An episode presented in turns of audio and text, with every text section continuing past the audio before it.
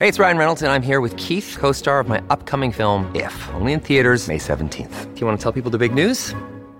All right, I'll do it. Sign up now and you'll get unlimited for $15 a month and six months of Paramount Plus Essential Plan on us. Mintmobile.com slash switch. Upfront payment of $45 equivalent to $15 per month. Unlimited over 40 gigabytes per month. Face lower speeds. Videos at 480p. Active Mint customers by 531.24 get six months of Paramount Plus Essential Plan. Auto renews after six months. Offer ends May 31st, 2024. Separate Paramount Plus registration required. Terms and conditions apply if rated PG.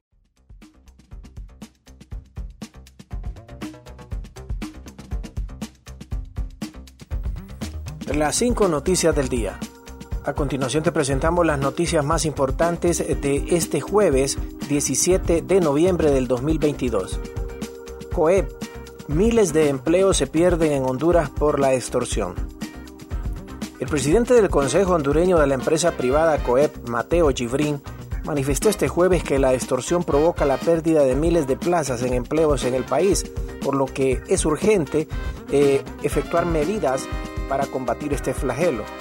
Gibrin dijo que reciben miles de llamadas de empresas y dueñas de negocio para mm, denunciar que ya no soportan más a la banda de extorsionadores. Añadió que se les ha informado que la próxima semana habrá importantes anuncios en contra de la extorsión por parte de las autoridades policiales. Se trata de una estrategia que pretende controlar este flagelo en un 70%. Según el FIS, en mal estado 7 de cada 10 escuelas en todo Honduras. En Honduras al menos 7 de cada 10 escuelas se encuentran en mal estado a falta de mantenimiento y debido a los daños que los desastres naturales les han ocasionado en su infraestructura, informaron las autoridades del Fondo Hondureño de Inversión Social FIS. El ministro del FIS, Octavio Pineda, expresó que trabajan para mejorar la situación en Francisco Morazán, y se trabaja en 97 proyectos, por ejemplo en Ojona, Sabana Grande, así como en otros sectores que requieren pronta atención en Honduras.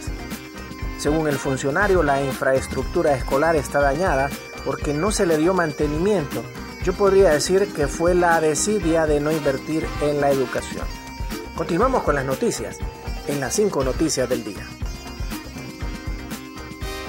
Más de 154 mil migrantes han ingresado de forma irregular a Honduras este año.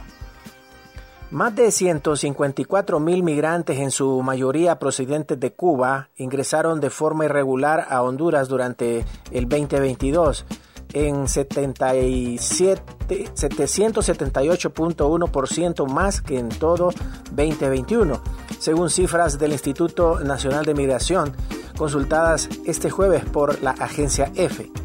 El 40.3% de los migrantes que ingresaron a Honduras entre enero y el 16 de noviembre son de nacionalidad cubana, 33.2%, venezolanos el 9.9%, ecuatorianos 5.1%, haitianos y el 1.4% colombianos, detalla la institución hondureña.